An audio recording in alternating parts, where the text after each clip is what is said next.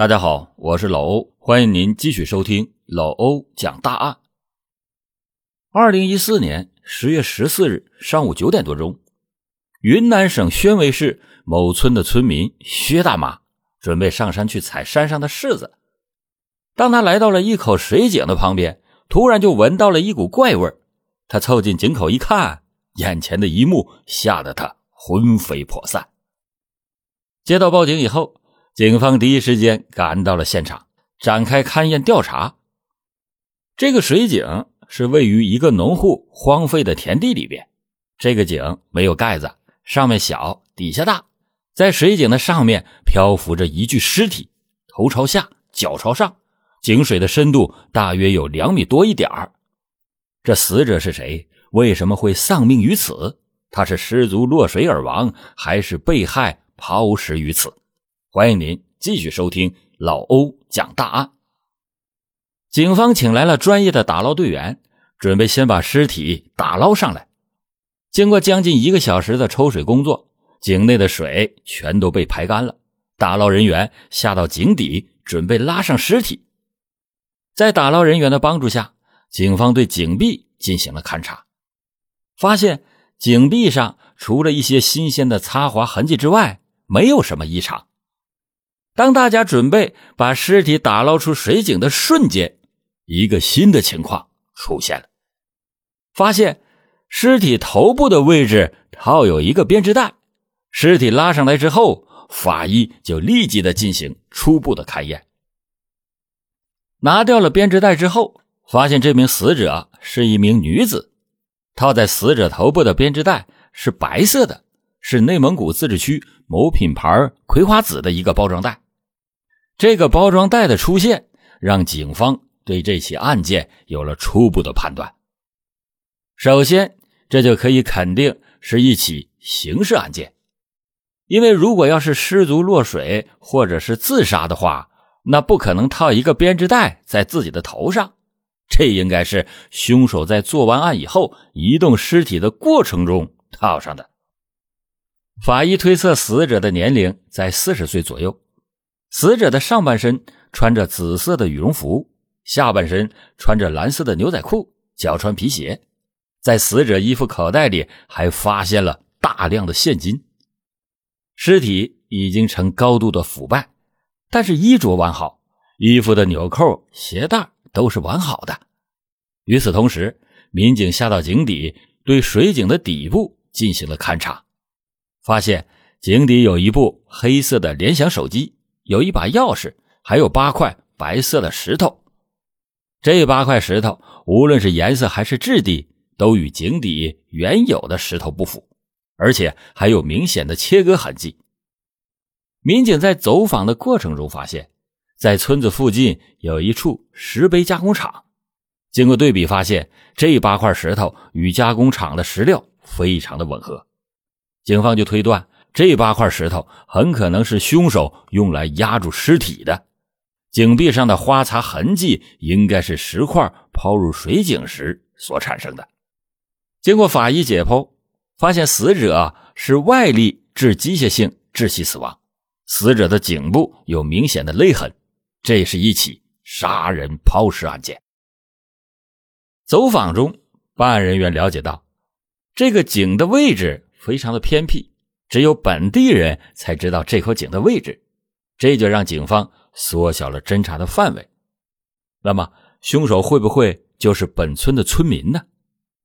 警方对水井所在的村庄近期失踪的人口先进行了排查，一条信息就引起了办案人员的注意。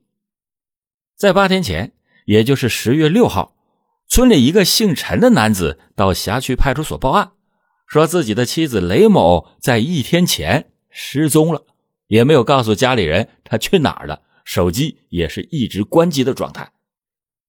陈某告诉民警，雷某时年四十岁，专门在家里照顾两个孩子和老人。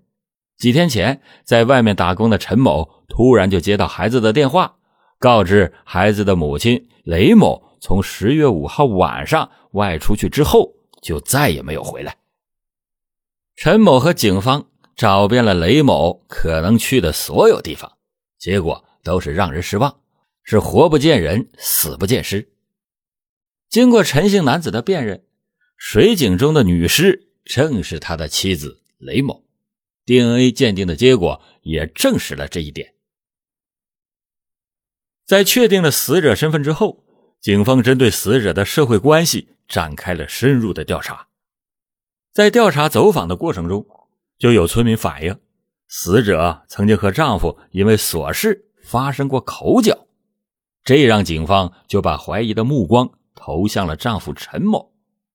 与此同时，警方从死者大女儿丽丽的口中得到了死者生前的活动轨迹。十月五日晚上，吃过晚饭以后，死者带着两个女儿在家里写作业。晚上八点多钟，雷某起身离开了家，到村里的一个麻将室打麻将。当天晚上，一块在棋牌室里的村民介绍，晚上十一点四十五分左右，打牌的人散场了，雷某和村民一起离开了棋牌室。之后，雷某独自一个人往自己家的方向走去。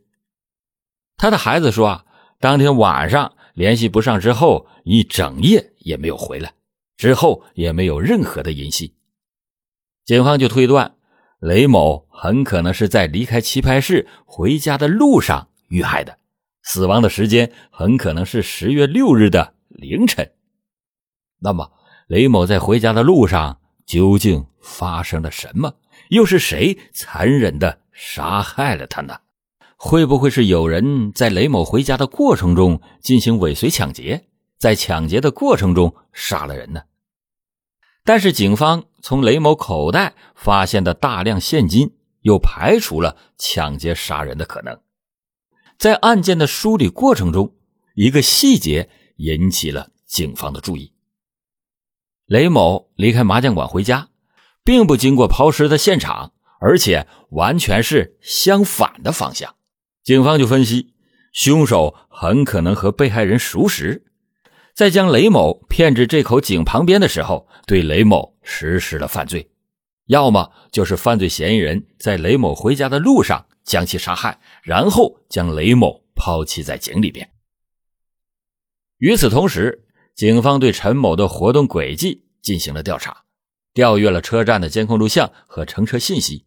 证明了陈某确实是在十月六号回来的，基本上就可以排除丈夫陈某的作案嫌疑。警方再次找到了死者大女儿丽丽，在聊天中，丽丽不经意的一句话，让警方找到了一个清晰的调查方向。当天晚上，雷某失踪之前，有个男子来敲他们家的窗户找过他。据丽丽回忆。在当天晚上，妈妈离开家两个小时之后，有个中年男子来敲他们家的窗户。黑暗中，丽丽并没有看清楚这个来人的长相。来人问：“你妈妈去哪里了？”丽丽说：“啊，到村里打麻将去了。”在听到丽丽的答复之后，中年男子很快的就离开了。但是，据当天晚上在棋牌室的村民反映，当天晚上。雷某在棋牌室时，并没有任何人来找过他。那么，那名到雷某家里边找他的男子到底是谁呢？他和雷某的死有没有关系呢？这个人绝对有重大的作案嫌疑。就在这时，死者的丈夫陈某向警方提供了一条非常重要的线索：死者在生前和本村的一个李姓的妇女曾经吵过架。甚至还发生了撕扯，但是围绕李姓妇女进行调查，并没有发现他雇凶杀人的嫌疑。雷某的女儿反映，雷某经常在夜里会跟一个男子长时间的通话，而且雷某的女儿基本上可以确定，通话的男子不是他的父亲。随后，警方调取了死者雷某的通话记录，通过分析。民警就有了重大的发现，发现其中有一个号码与雷某通话频繁，有一天甚至通话长达五个小时之多。这个电话号码的主人名叫阿金，一九七四年生，和雷某是同村人，已婚。警方接着分析，死者生前会不会与该男子有着不正当的关系呢？接下来，警方就对阿金在雷某失踪当天晚上的活动轨迹进行了详细的调查。阿金的妻子说：“啊，阿金在当天晚上十一点多就睡觉了。雷某失踪的第二天，阿金就离开了村子，到了西双版纳。二零一四年十月十七日，警方在西双版纳找到了阿金。”并且把阿金带回到了村子。经过一番心理较量，最终阿金的心理防线被警方攻破。随后，阿金就供述了十月六号在凌晨他杀害雷某的全部过程。原来，陈某和阿金在村子里边算是亲戚，阿金给陈某叫叔叔，两个人的关系处的还不错。为了改善家里的生活。陈某决定外出打工，家里的农活就完全落在了妻子雷某的身上。阿金就经常的帮雷某干一些农活，渐渐的，两个人的接触就多了起来。后来就发生了不正当的男女关系。在案发的当天晚上，阿金到雷某的家里找雷某，可是雷某不在家。在得知到雷某去打麻将之后，阿金考虑到。棋牌室人多眼杂，阿金并没有去棋牌室找雷某，而是一直在雷某回家的路上等雷某出现。二零一四年十月六日零点左右，雷某终于出现在回家的路上。可是这两个人一见面，没交谈几句就发生了争吵。雷某管阿金要钱，说不想跟丈夫一起过了，后半生要跟阿金在一起过。但是这个阿金只想保持这段婚外情，并没有想跟雷某组建家庭。雷某随后就威胁阿金说：“如果阿金不给他钱，他就要闹的他们的事儿让全村里的人都知道。”就在争吵的过程中，阿金用口袋里的绳子活活的勒死了雷某，而那条绳子是白天用来扎包谷袋子口的，随手放在口袋里的。